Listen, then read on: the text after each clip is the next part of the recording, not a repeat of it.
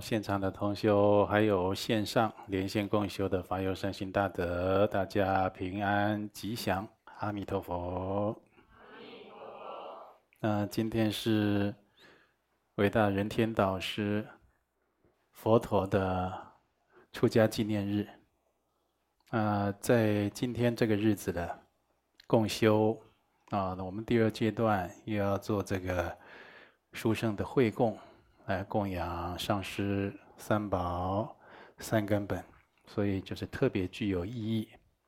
那在做这个重要的会供之前，我们第一阶段呢，要来探讨修学佛法的提问。好，现在可以提出来。尊贵上师，阿弥陀佛。阿弥陀佛。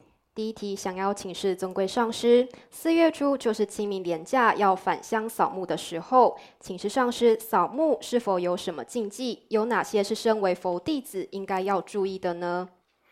呃，扫墓的禁忌啊，如果在民间呢、啊，各个国家啊，各个各地的风俗民情啊，都略有不同。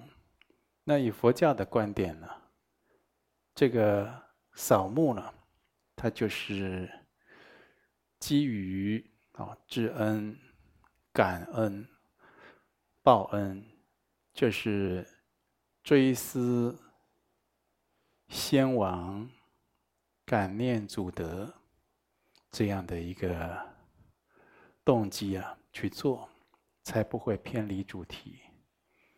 要去追思先王祖先呢，那或者是对我们有特别意义的人。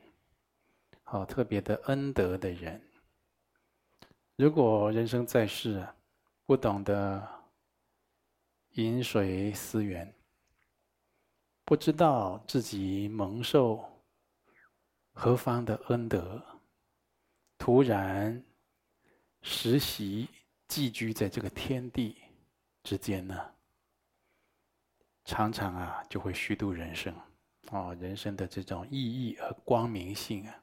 会大幅减低。就你现在过的这个好日子，你现在有着健康的身体，你有这样的家庭环境，有这样的财产，有这样的名声、社会地位，你都不知道是谁给你的呢？都认为是这一切都来的理所当然。你就突然的来受用它，活在这个天地之间，这样的人生意义不大，你的福分呢、也不会长保的。这学佛修行的人，特别是佛弟子啊，入佛门要忏悔一切，感恩一切。那所以呢，清明，清明呢，顾名思义，它是一个。节日，它是一个节气的名称啊。那在我们的心性上啊，也要清明。我们应该心里啊，没有杂思妄想，来省思自己蒙受先祖啊、先王祖先呐、或者特别具义、具恩德的人，他给我们多少，我们有没有善用？有没有常思报效？清明节倒不一定就去扫扫墓。那现在呢？哦，以台湾来讲了，寸土寸金了。这个先人土葬啊，就越来越少，就是用纳骨塔比较多了。哦，所以清明节的时候就特别啊，就是交通又比较拥挤，塞车堵车好几个小时。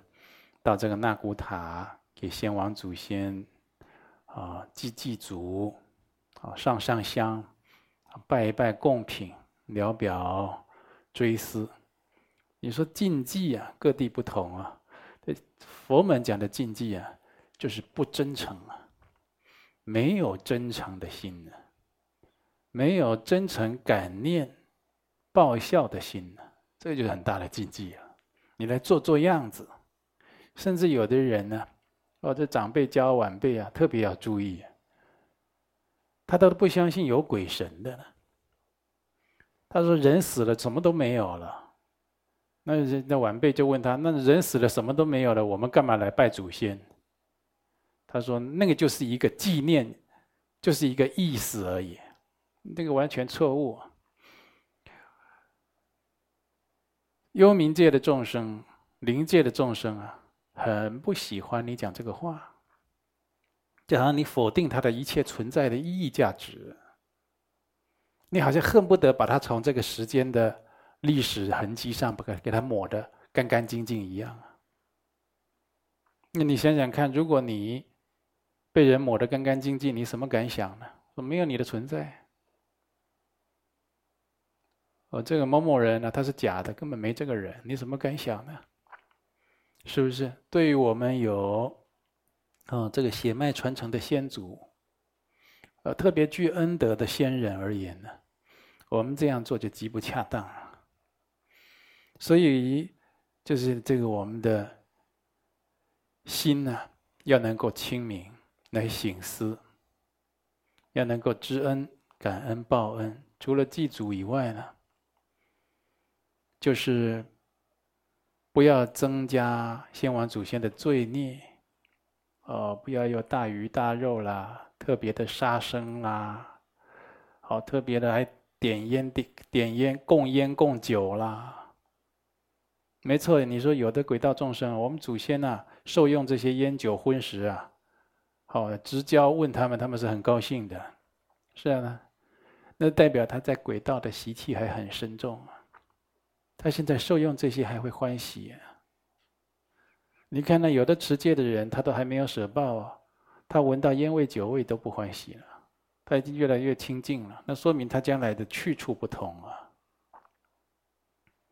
所以做子孙的应该担忧，哎呀，先王祖先呢、他还在这轨道沉沦呢，那什么时候才可以往生到更好的境界，甚至往生到佛国净土去呢？所以，基于清明而言，你应该想到，祭祖之外，感念追思祖德之外，也要能够超荐先王祖先呢，不要一年一次的清明节才给他做超度。常常给他做超度，常常啊诵经、行善、放生、印经，做种种的功德善事，回向你的祖先，回向你的先王。先王就是不一定他年龄大、年龄小、辈分高或低，他就比我们先走的，比我们先舍报的，就叫先王了。你多给他们做回向，多给他们做超荐、做功德。你自己必有感应，你也会得到很大的福音。哦，我觉得清明啊，很大的意义就在这里。嗯，好。第二题，去年因为受到疫情的影响，许多政府和民间团体因为避免群聚，推出如线上祭祖、线上追思扫墓系统，在网站上献花献果、扫墓拜拜的仪式。请示尊贵上师，这样的做法是否真的可以利益到祖先或亡者？他们是否真的可以接受呢？有虔诚心的话，可以利益到，还是有的。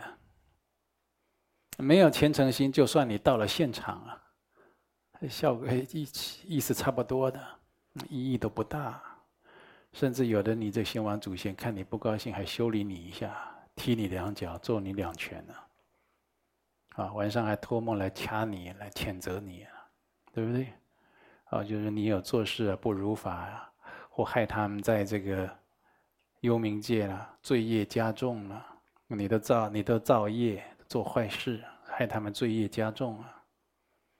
啊，那他祖先都来教训、教训、教教训后世子孙的了，这常有，所以才有这所谓的冤亲嘛。你跟他有冤结了，嗯，或者你这个这个长辈啊，生前你不懂得孝敬，老是让他劳心费力、受气受委屈，好了，后来他老了、病了、死了。你也不懂得赶快给他修修坟墓，哦，好好把他的阴宅啊，尽心尽力的去备办，把它弄圆满，多请这个出家人来诵经超荐，你还不懂得来补一下，那你看你会怎么样？他老是找你麻烦了，来修理你，让你生病，啊，让你不好睡觉、不好吃，让你事业不顺利，啊，让你这个家宅不安都有的，那就变成冤亲了嘛。所以你就是有这样的虔诚心，啊，就是有追思报效的心。那纵使没有献上祭祖了。常常为这个祖先先王做回向，他都收得到的，嗯。那至至于就是说，你刚才有讲到说，哦，这个线上来祭祖，后面一个问题是什么？线上追思扫墓系统，在网站上献花献果扫墓拜拜，这样的做法是否他们真的可以接受？哦，他们能不能接受？我不知道啊。我不能代表他发言了，对吧？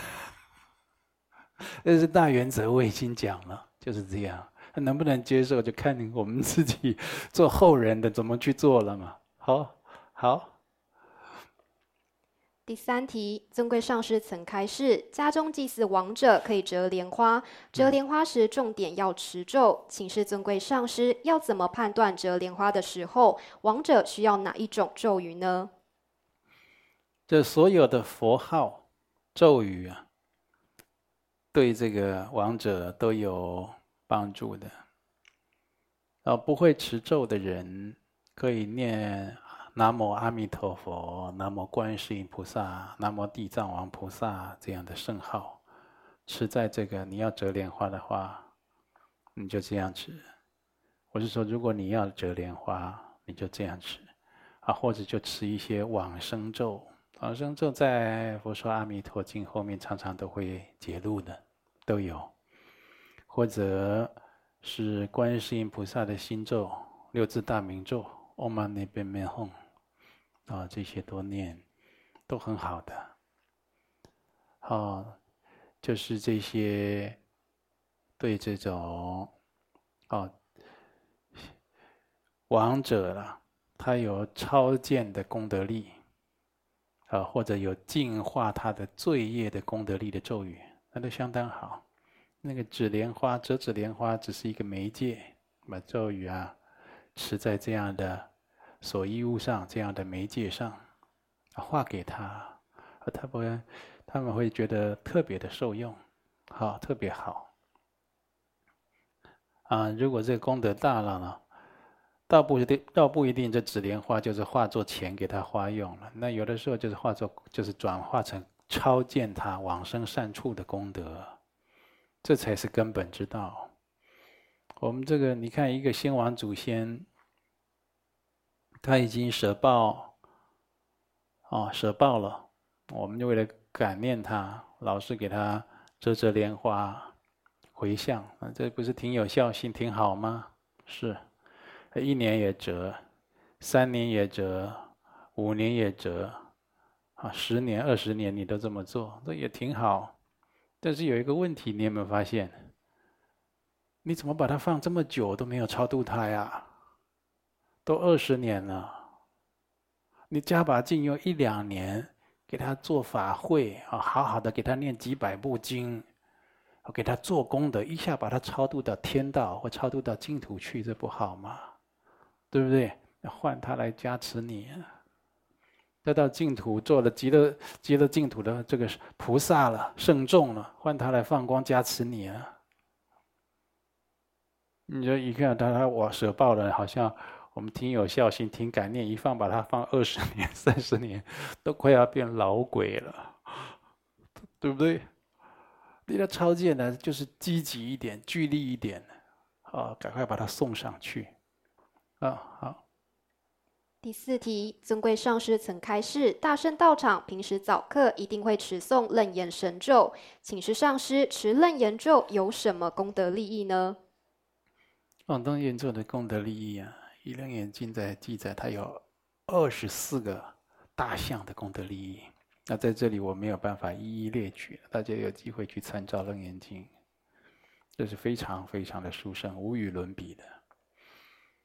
那在密宗金刚圣，我们大白伞盖佛母的咒语啊，哦，就是楞严咒咒心。大白伞盖佛母的愤怒金刚遣魔永护咒，那就楞严咒心。大家最近有看那个楞严演义啊这样的佛教电影，对不对？那片尾很多僧众在念的那个，那是啊，那是应该是梵音的了啊。你不觉得它跟我们的大白伞盖佛母的咒语很，就是相当的近似吗？啊呀，那就同样的咒语，那就传承不同，所以发音不同。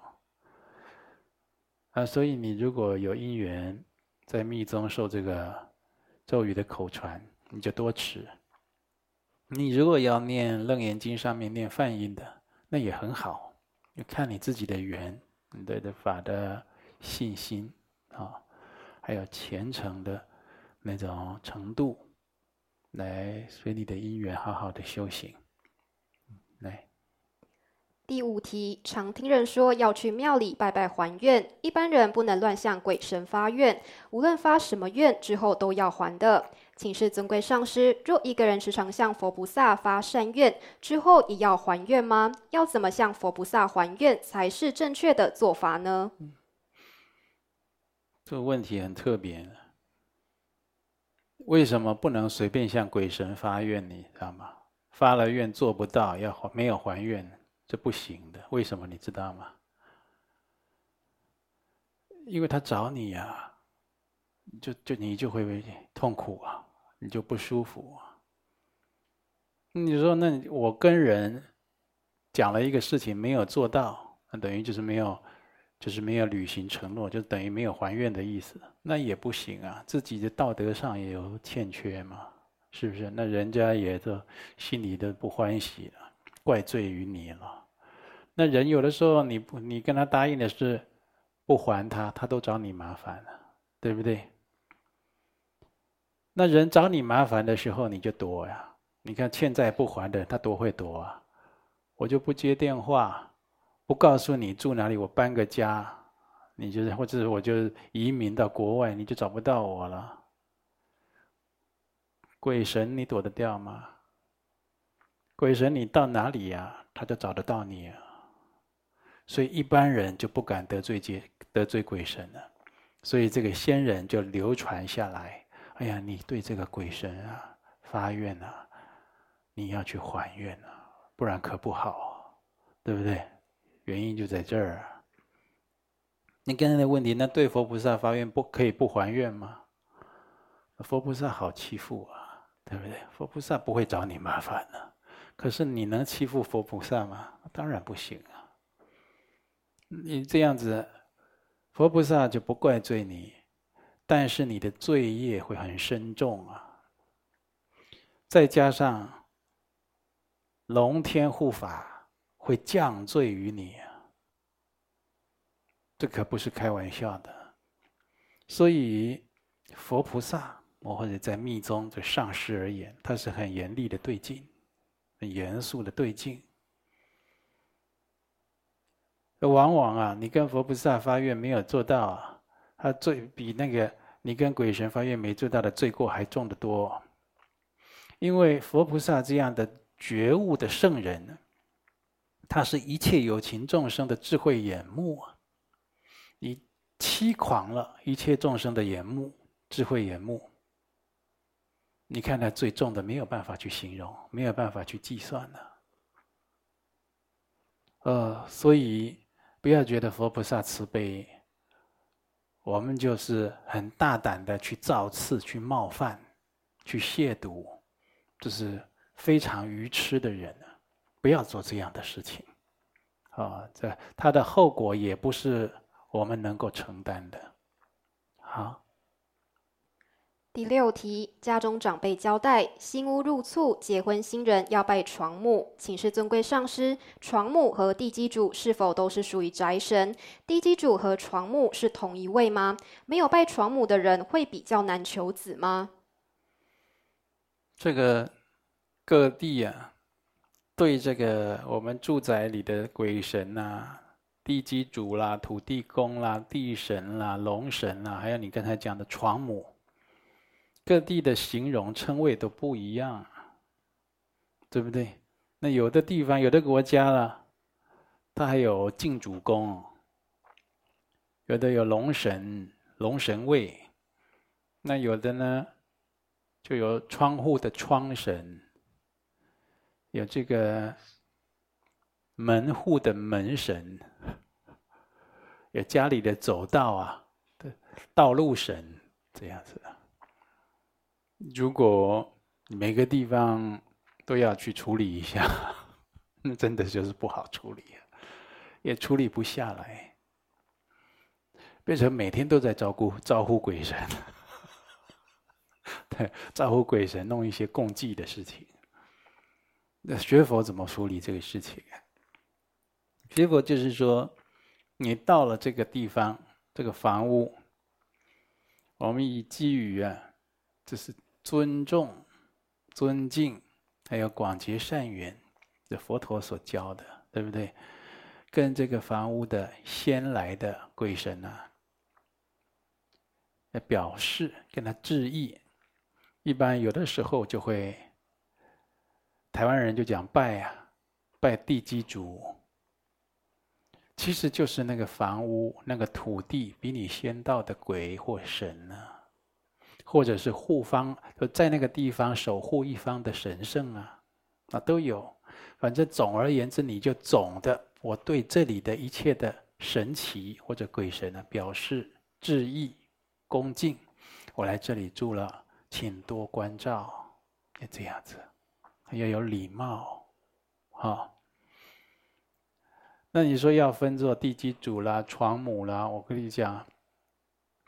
我在这里讲了，又有其他问题啊，因为别的国家不这么讲，别别的国家可能没听过地基主，也没听过床母。我想我们台湾的同修很多也没听过床母嘛，是不是？所以就是用这样的一个方法。然后呢，一般呢，如果你在住的地方有设佛堂，那你就是供养、坛城常住三宝。为主，在上供，然后呢，下午啊，傍晚这个时候可以做下施，下施就包含了这个房子里的鬼神，啊，地基主啦，啊，床母啦，路神啦，窗神啦，屋顶神啦，龙神啦，包括在内了，还有一切的，哦，在这里有缘的。这些幽冥界的众生，给他做下施，就是也没有无欲无求的跟他们用佛法结善缘，念一些哦唵嘛吽那个金刚三种子字加持，念一些加被咒，念一些四如来的圣号或者七如来的圣号，好把这些功德回向给他们，啊或者一切如来上供下施真言。用佛法跟他们结善缘，也没有特别的所求，就这样，那这样就会招感吉祥如意，啊，你就是一个人缘或者鬼神缘特别好的人，啊，他就觉得你非常友善、有礼貌，懂得尊重尊重人鬼神，哈哈，这样子，啊，这个其实也合乎我们学佛的精神。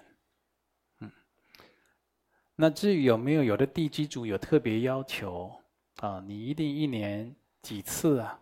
要拜我们几次啊？这也不无可厚非啊。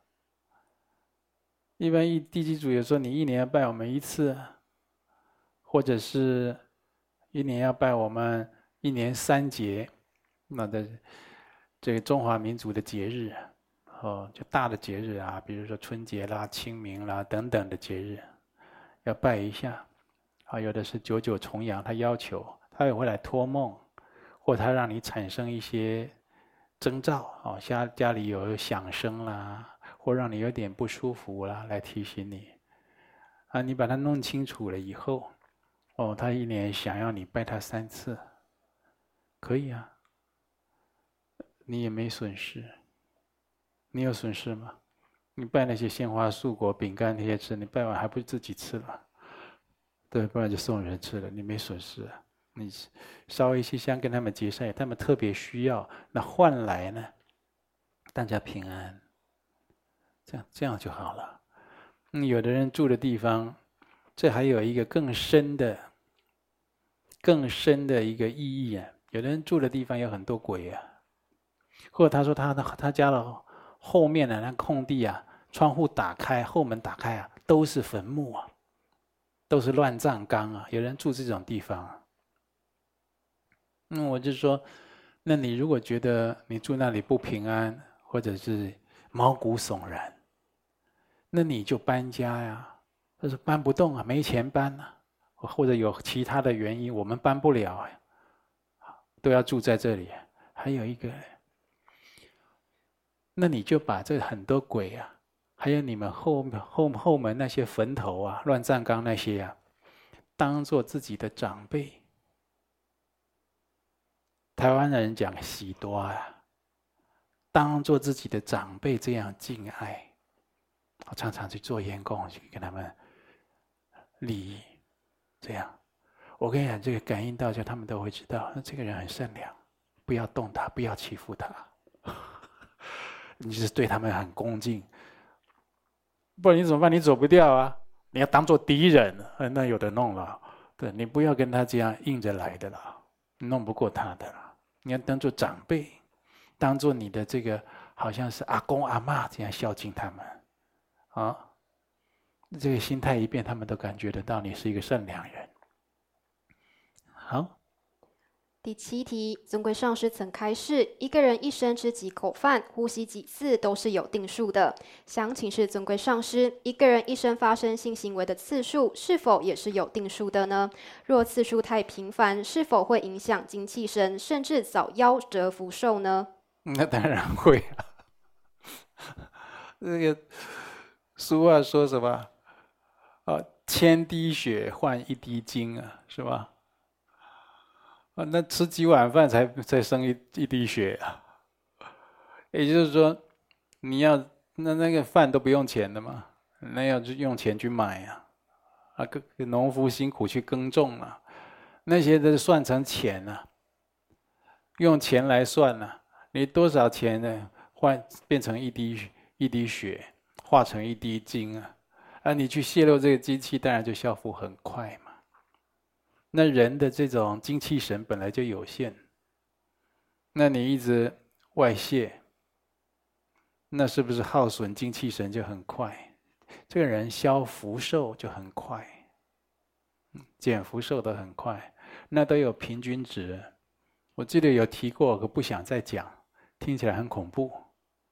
啊，就平均有一次的非必要的性行为啊，啊，他就会。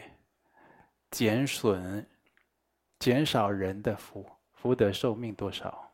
哦，会是有的，啊、那如果再加上啊，这个是属于邪淫，啊、有的是去嫖妓啦，或者去邪淫的，哦，那损德造业又更重，呃，消减福寿又更多，好、所以这个就是相当严肃，要相当谨慎。学佛修行的人，对这个事情有个规划，就是说，无论你有没有婚姻生活，呃，这个男女的男女事这一方面的事情，你是对这个要有个规划。也不是说你有这个事情啊，你就万劫不复，并不是这样子。你有男女事，但是你要越来越随着年龄增长啊，你要越来越节制。你要能够保寿延命啊，让你的这个寿命能够延长。延长是干什么？延长就能够多修行、多行善、多解冤释结、忏悔业障。延长的意义在这里，不是延长就苟活着哦。我又延长了，我又打一天电动，看一天手机，看一天电视，那这样意义也不大呀。甚至还造其他的业，我，就是要抢时间修行嘛。所以你也要避免你的老年呢，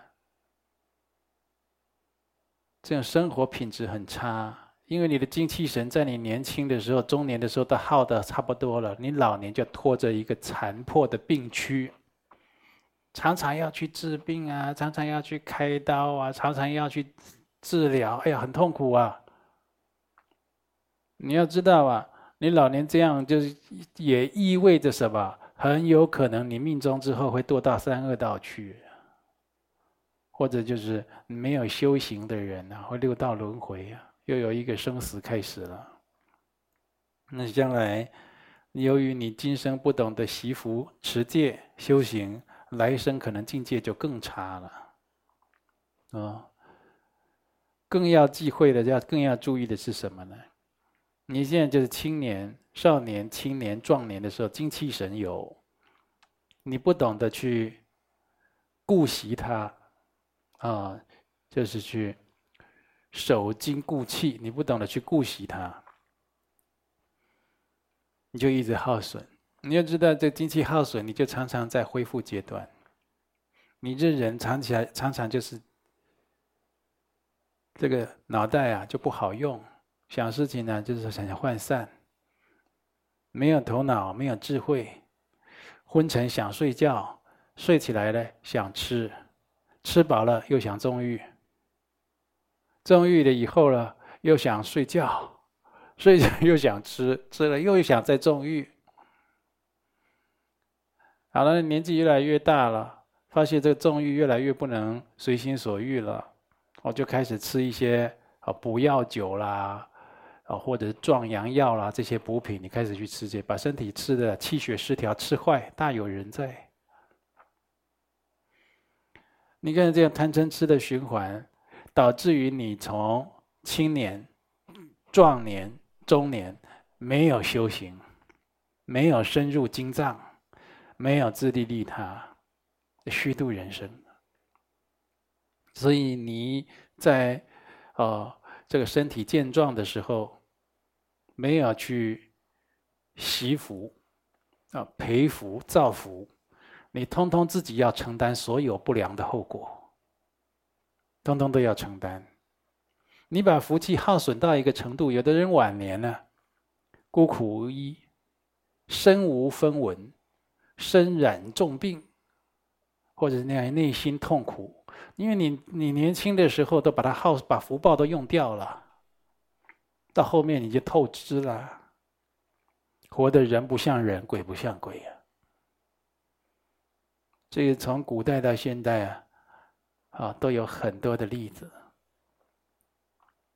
啊，我们都应该作为前车之鉴啊，互相来提醒。看来，啊，我这里啊，有人写这个单子来要来提问呢，他说，自因家人介绍，去年三月。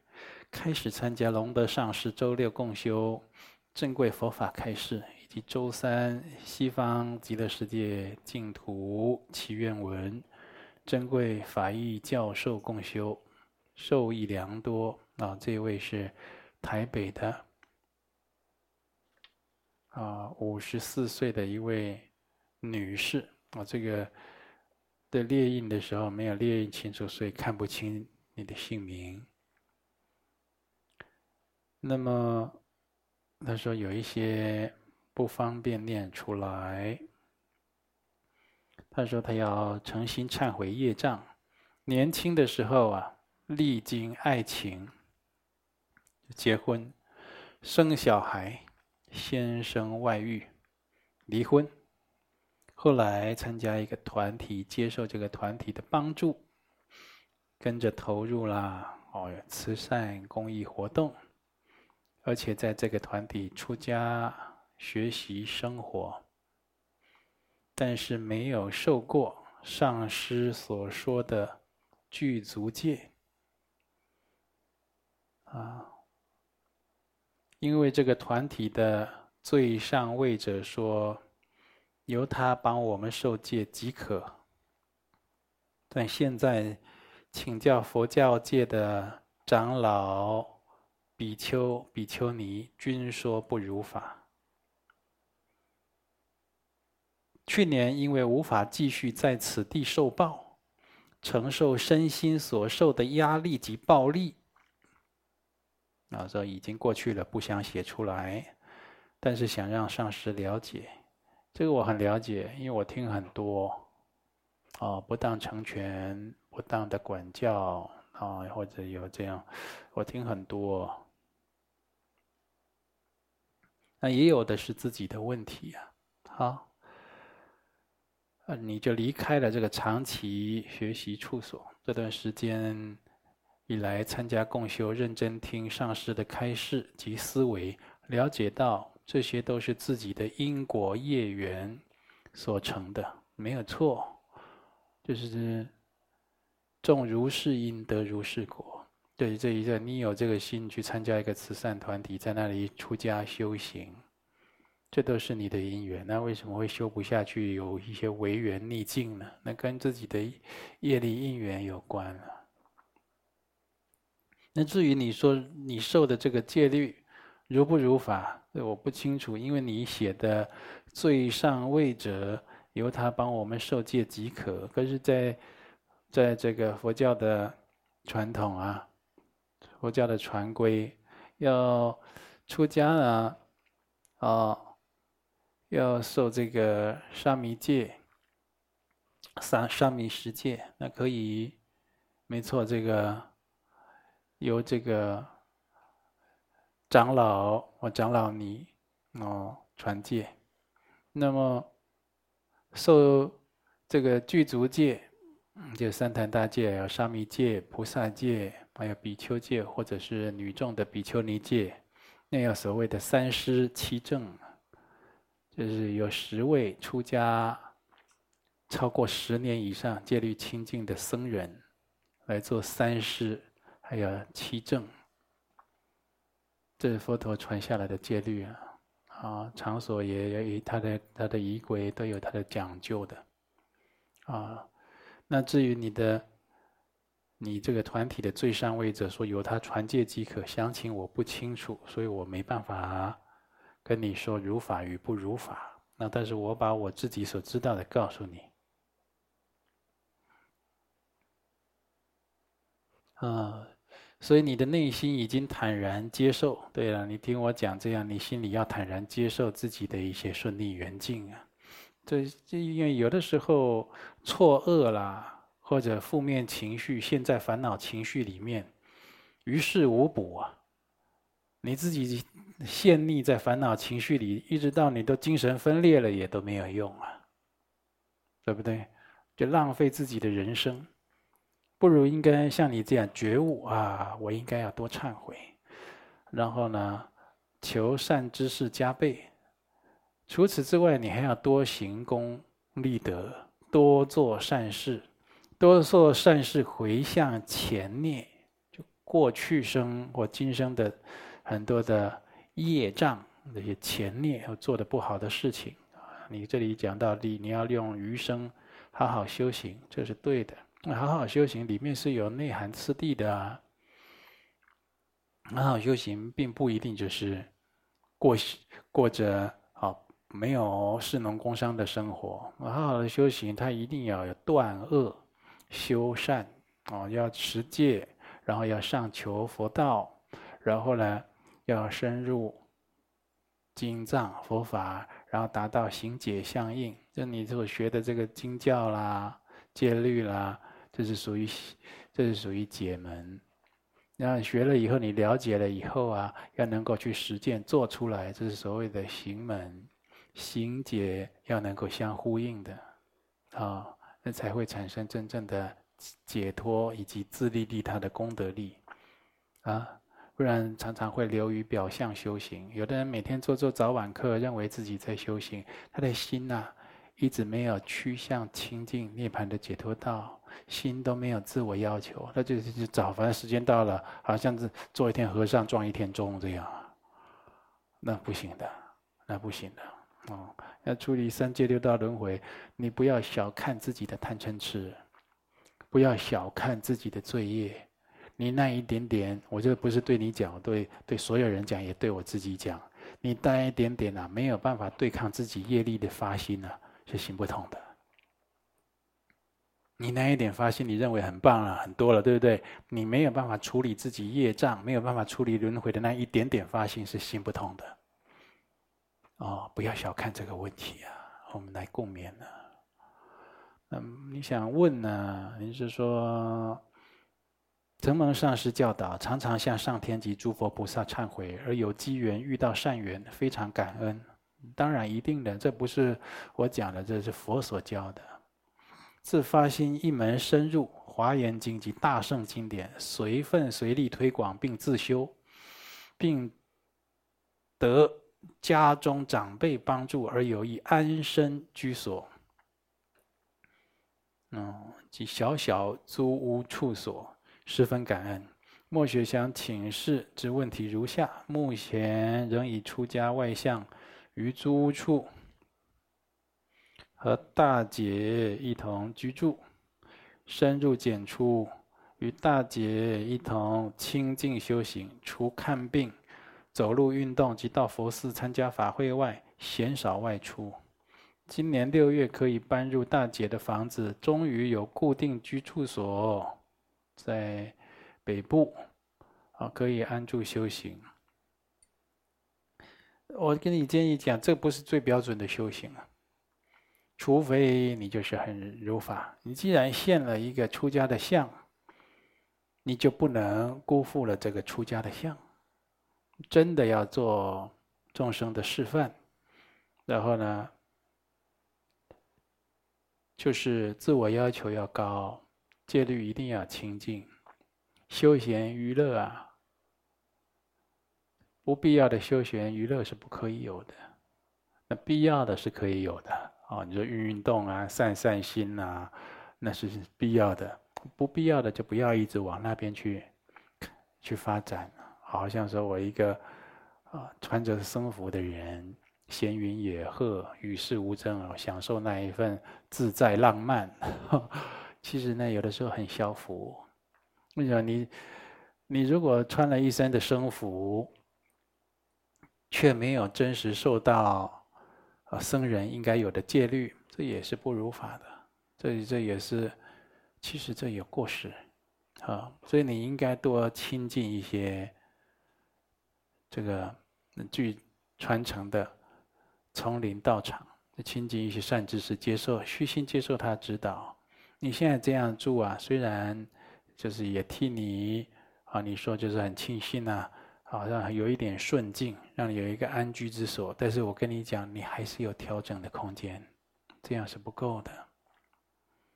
啊，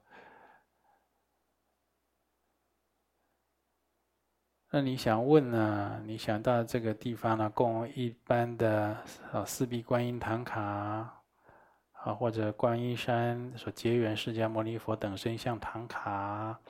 哦，你目前将佛王誓约你大圣经典供奉于诸屋清净之处，作为呃学习的佛堂，是否合适？这个都是很，这都是随喜的啦。你就是要设一个佛堂或者是一个坛城，作为静静的对境、修福的对境，那都很好。最主要是自己的心持。你既然现了僧相、出家相，就要有出家人的实质内涵的功德。啊，不然的话，其实这还是有过失。那在这里三言两语也没办法跟你讲清楚，就是你要多亲近呢，丛林道场的一些具德的善知识啊，来给你开导，来给你讲，然后你再自己去逐步调整。哈，这一位林先生四十岁啊，他在台中市的北区。啊，这一位呢？是有紧急状况，所以紧急状况这也是很久了，二月多了。今年二月，他说啊，去占卜塔罗牌。等一下呢，该塔罗塔罗师询问出生时间，就生辰八字啊，没顾虑太多，便告知返家快到家，右眼冒出鲜红血丝。近两天白天呢、尤其夜晚入睡的时候，有轻微的心神不宁，不知是心理作用还是跟塔罗师有冤业之宿世因缘，